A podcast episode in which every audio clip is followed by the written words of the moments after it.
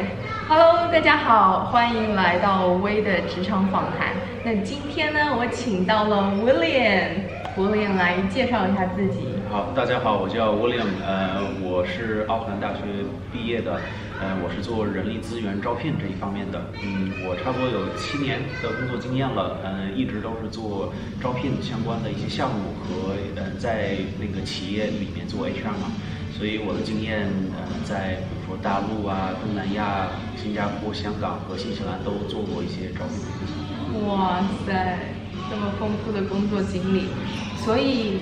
从小在新西兰长大，然后在这边工作了一两年，然后再去中国和其他国家工作。那为什么当时你会选择离开新西兰呢？嗯，我觉得有可能某一种程度的话是说，呃，我有点井底呃之蛙的一种感觉吧。在新西兰。对对，因为为什么？因为毕竟在这边待了呃已经有二十五年了，我很小就过来了。嗯。小学、中学、高中、大学都在这边上的，所以对这个呃国际的一些理念吧，就是没有那么丰富，加上经验也是比较短缺吧。因为我一开始上大学，我学的是生物医学。生物医学，对，反正学了半半年，我真的就觉得啊，吃不消了，完全不适合我。对对对。后续转到了 BCom 上课，学的管理跟商法嘛。嗯。完之后，我其实，在大学期间，我又兼职教了六年的钢琴，呃，平常也至少打那么两三份工作吧，因为我觉得大学对我来讲的话，学习到的。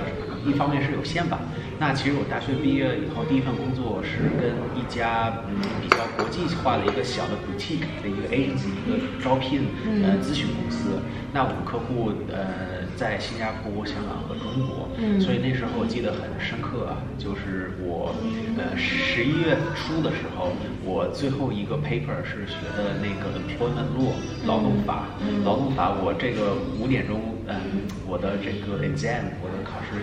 写完以后的话，嗯，我九点钟已经上飞机去新加坡了。哇！嗯，去帮我的客户做一个 assessment center，就是分解中心去做一些面试嘛。OK。呃，其实我上大学期间，就刚才有提到已经工作去实习，所以通过这些经历的话，我一直嗯自我认知越来越好吧。所以在这时刻的话，我突然就觉得，哎。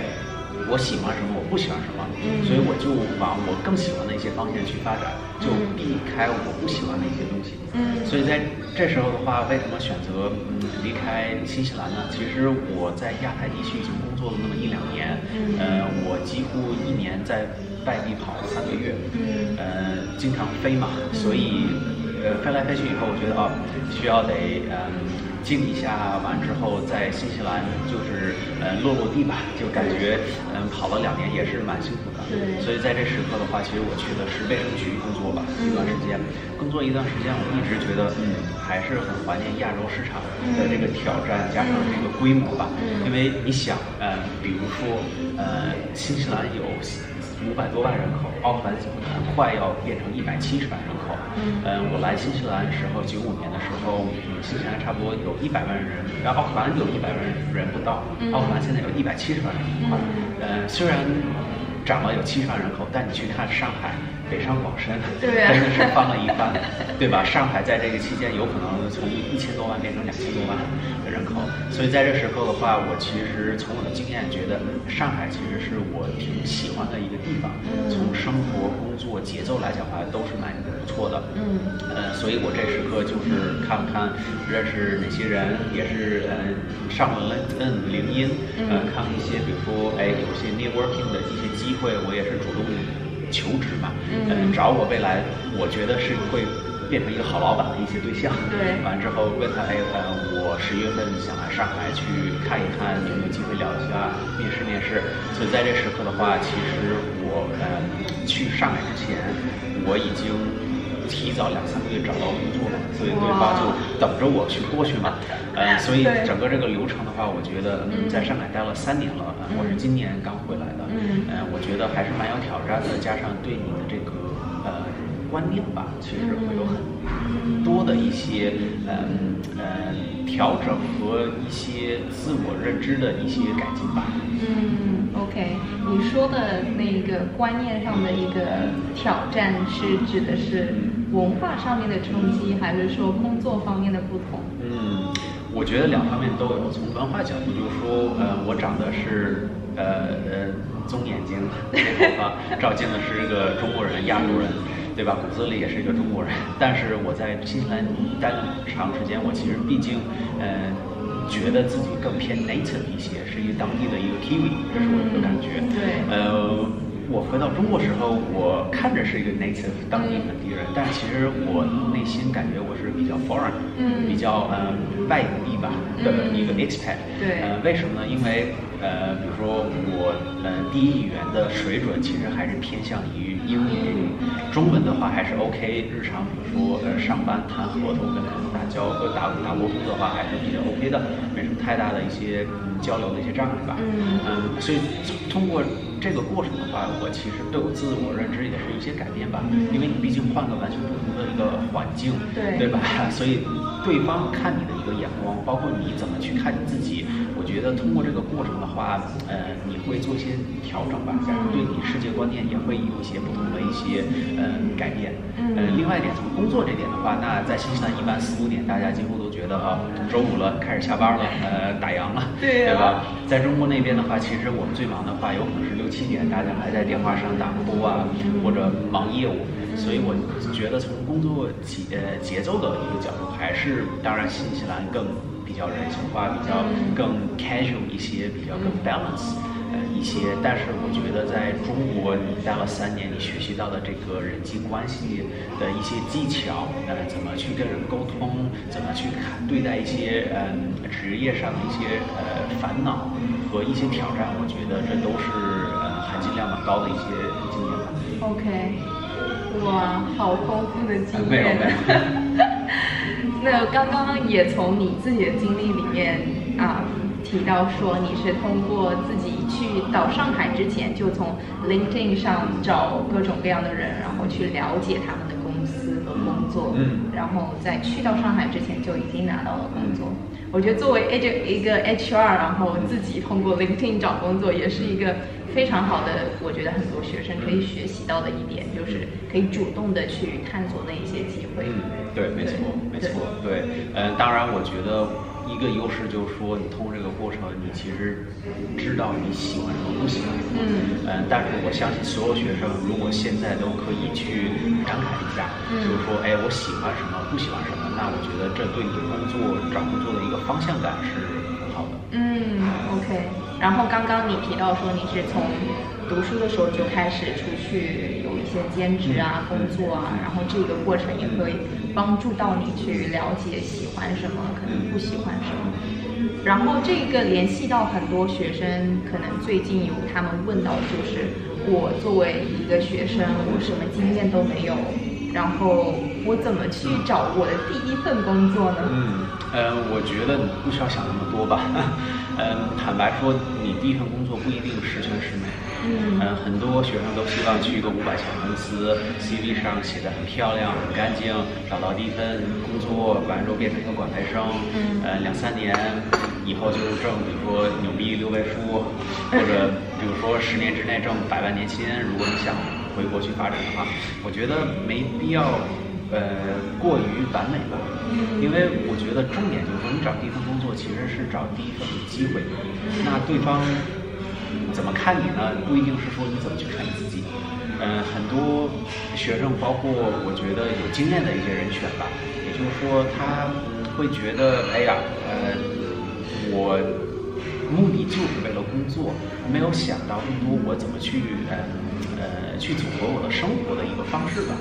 就毕竟你是为了生活去工作，也不是说你工作就是的 life，懂我意思吧？就是说，我想表达的点就是说，你不要太过于呃考虑你第一份工作对你的重要性，因为你第一份工作的话，有可能是在冰淇淋呃店挖冰淇淋，呃咖啡店打咖啡。或者你有机会去五百强做实习生，在你的本科的这个领域找到实习工作，这都是 OK 的。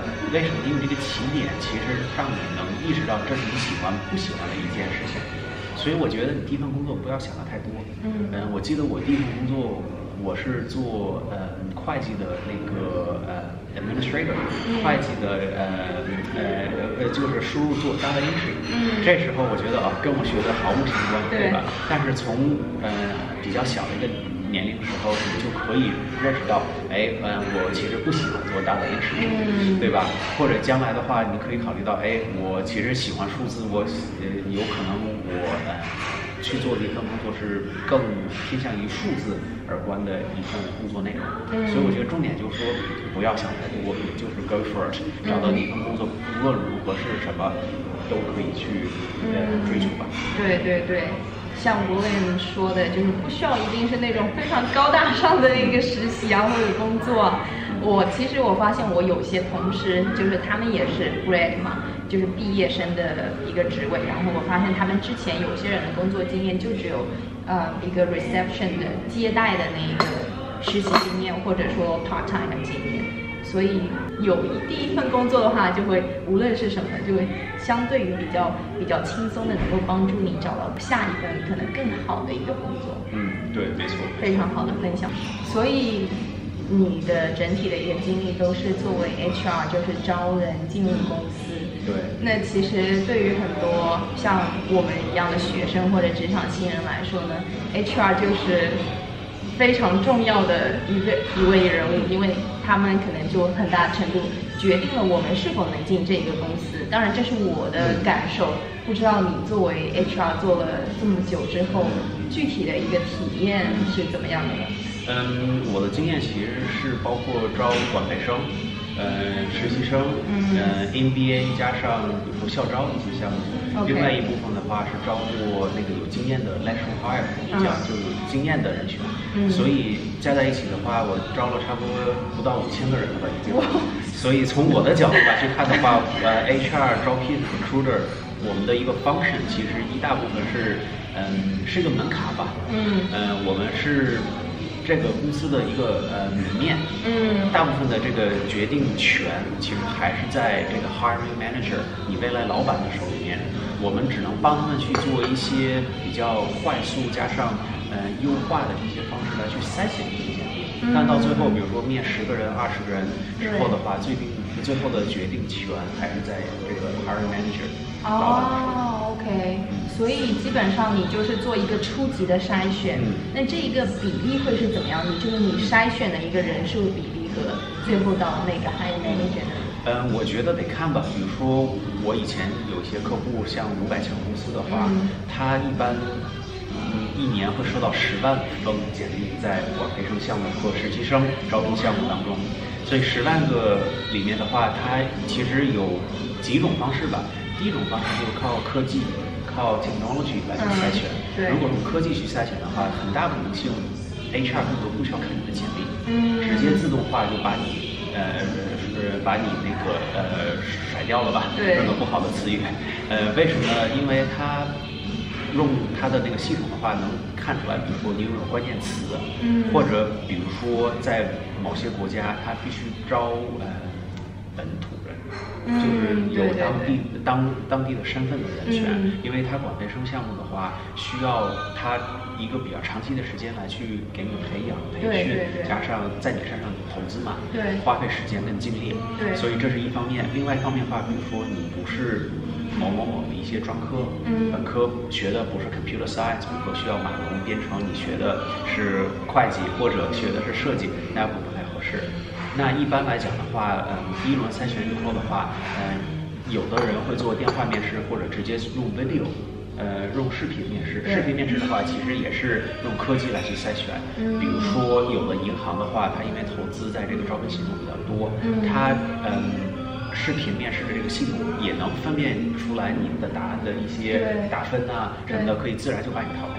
嗯，其实真正 HR，嗯，去 involve 去看你的简历的时候，已经是被筛选完以后，你的专科、你的分数、你的呃 GPA 什么都比较相当好的话，他会看到。嗯，但当然这都是大企业，对吧？比较大的一些企业，五百强企业，因为它数量很多。呃，我知道，比如说欧莱雅在中国的话。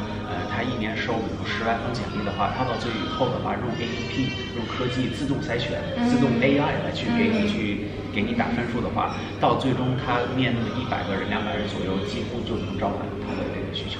OK，嗯，比如说小的一些公司的话，那他当然会。比较用一个 manual，比较一个嗯呃手动的一个方式吧，去看你的简历去做筛选。但大部分它的这个 criteria，它的要求跟这个自动化的一个筛选过程其实相似类似的。嗯。那其实你怎么跳过 HR 这一关呢？呃，直接找 hire manager 呢？最好的方式其实还是用你的 networking，你的网络，呃，你的互交活动的一些网络来去看能不能去找到你未来的招聘经理。哇，所以你觉得直接找 hiring manager 是一个比较好的，能够跳过 HR 的这一关吗？呃，我觉得是一方式吧。呃，为什么？因为呃，HR 经常也不希望被跳过，因为 HR 做的一个很大的作用就是去把关。你想，比如十万个人筛选简历，如果每个人都是走后门，靠关系进入公司的话，那有可能呃你。没有符合 HR 和企业的一些标准，所以 HR 其实打的是一个衡量的一个一个方式。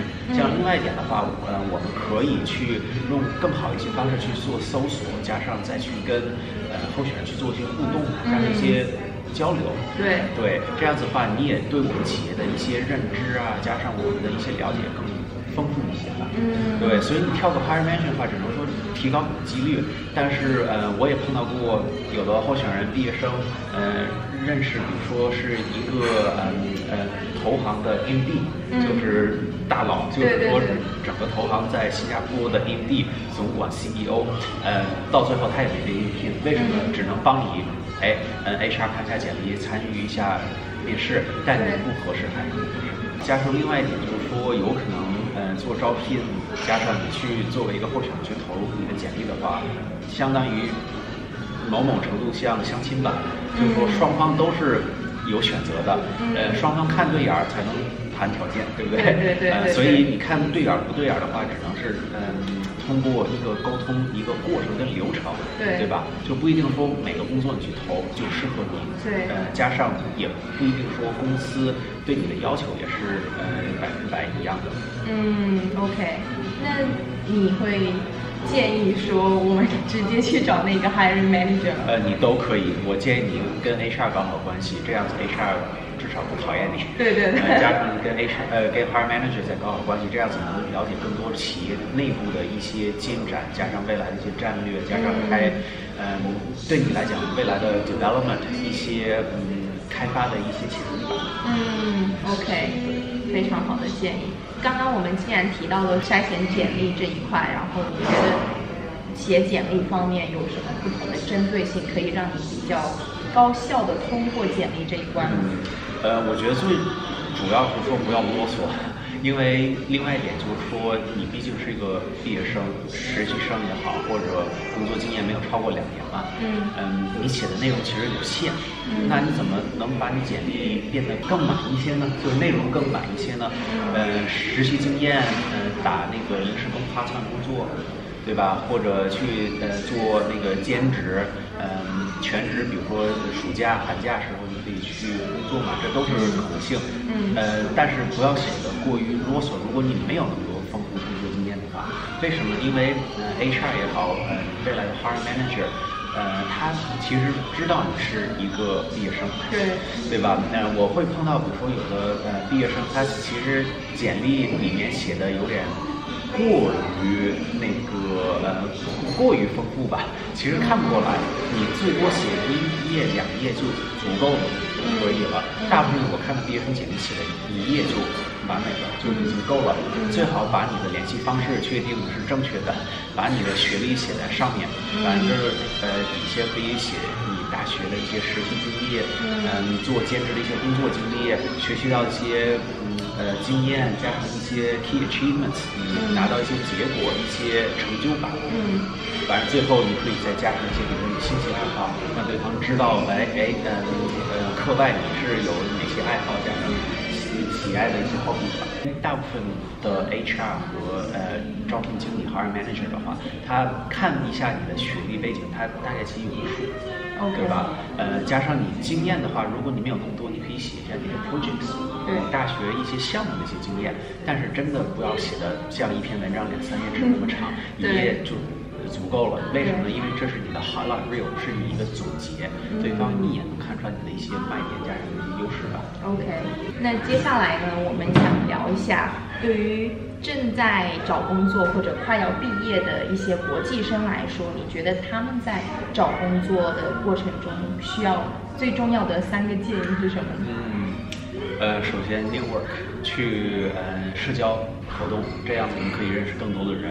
嗯。第二点的话就是说，嗯，考虑考虑你不喜欢做什么，不要考虑你一生想追求的梦想，或者你必须找一份工作，那这是很完美的一份工作。你得考虑到你不喜欢做什么，你就不要往那方面去发展，因为很多学生会怎么说呢？比较迷茫，在找工作的过程。你投一千份、一百份简历没有回复，那你有没有想到，就是说，嗯，你发的这简历其实没有很强的目标性，对方看到觉得，哎，他为什么投我简历也不走心，对吧？所以我觉得比较专制一些，呃，去投一些你考虑好你想尝试的一些工作，这样子你可以比如说去参加 networking event。呃，你可以在 LinkedIn 上找你的 hire manager 或者 HR，或者你可以问呃师兄师姐有没有一些 referral 可以把你介绍给我进去，对吧？这是比较有方向感的一个技巧。最后一点的话，我觉得，嗯，怎么说呢？不要看 rejection，别人拒绝你的话，作为一件不好的事情。我觉得我当时考虑到，比如说有一些 HR 或者有些企业 reject 我的时候，我觉得哎，其实是件好事。然后回想，当时你可能觉得，哎呀，又没有人应聘我，没人给我机会跟我面试。但我觉得不要想的太多吧，因为毕竟做招聘，从我的角度的话，几千个人、几万个人投简历，不可能百分百所有人都会有个回。或者有机会去面试，嗯，嗯，但是不要把这个 rejection 把这个拒绝做成一个很负的一个力量给到你。嗯，OK。那对于一些正在现在有一些小伙伴，他正在一个。中国的学习中心在学奥克兰大学的课，那他们以后呢？有一些人可能也想回到新西兰来工作，但是呢，他们没有在新西兰本地的一个读书的经验和工作经验。你觉得对于那一部分学生，为未来怎么能够做更好的一个准备呢？呃，首先我觉得你在一些大的企业有实习经验，这当然加分项了，对吧？但是如果没这机会的话，任何工作经验的话，都其实蛮 valuable、蛮值钱的。对吧？呃，另外一点就是说，找奥奥克兰大学的这个 career center，嗯，职业辅导中心，因为它其实有很多资源能帮助你。包括最近，比如说在跟 John Dorado，他是那边 International Student 的一个顾问吧，对，呃，他这边也会给你很多的支持和资源，嗯，呃，第三点的话还是 network，去参加一些社交活动，线上的一些社交活动，比如说在 LinkedIn 上去找人，或者有没有线上的一些论坛，其实都可以去参加，对，看有没有机会就说，哎，呃，你，呃，可以做一个自我介绍吧，这样子对方看到你的时候不会是感觉很陌生。对对对，非常好的建议，一定要利用好在学校里面已有的资源。那他们也会考虑到一个在中国中心学生学习的学生，然后现在也有很多像那种线上的一个远程的实习啊，这些都可以去看一下学校里面的一些资源，然后包括 network，network 非常重要。对，然后接下来的话，我想问的问题就是。对于可能已经工作了一两年的，还处于一个职场初期的一个新人，那他们可能对于未来的一个定位也并不是非常清晰嘛，工作经验有限。然后我很多同事，他们跟我一起加入的时候，他们现在已经去了其他公司，所以就感觉一两年之后跳槽就非常常见。你对于这一种在职场初期，然后跳槽，然后对于未来的职业规划有什么建议？嗯，我觉得有两点吧。第一点就是说，嗯，不要以为待的时间越长越好。嗯。呃，为什么？因为，嗯，我觉得，嗯嗯，嗯，所有人都需要比较自私一些吧。嗯，有可能说的比较直接一点，就是说，如果企业没有给你一些学习的一些机会，加上你觉得呃你想学到更多的东西，加上对职业有追求的一些看法，那我建议你寻找这些机会。那当然，有人觉得啊，我挣这份钱，我觉得就 OK 了。呃，朝九晚五，嗯，我就很开心了，有个事情做。但如果你有追求的话，不要以为跳槽是一件坏事。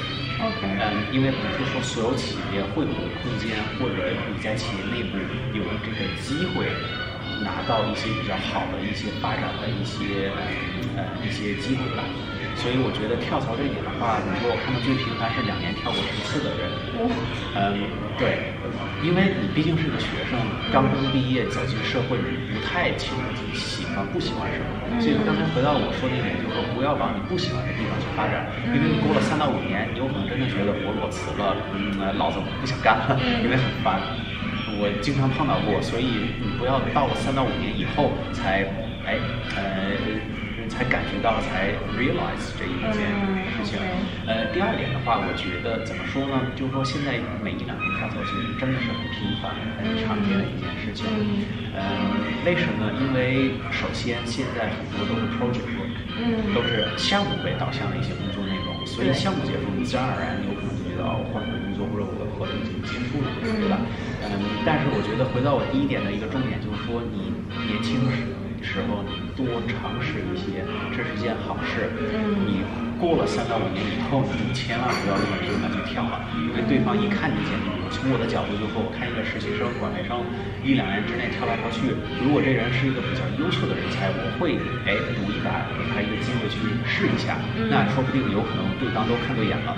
嗯。但如果这个人是超过五年经验、十年、十五年经验，我一看，哇塞。年年跳，经常跳，呃，那我会怀疑一个，会在他身上打一个很大的问号，怀疑他的动力加上他自我认知的一个呃能力吧。OK，所以对于职场初期的人来说的话，就跳槽其实就没有很大的关系。呃，你往回看的话，比如说我现在工作七八年了，我看，比如说我第一。一两年，我其实有点后悔，我没有经常跳。为什么呢？有可能我现在职业发展会比现在更快一些。OK，OK，学习吧。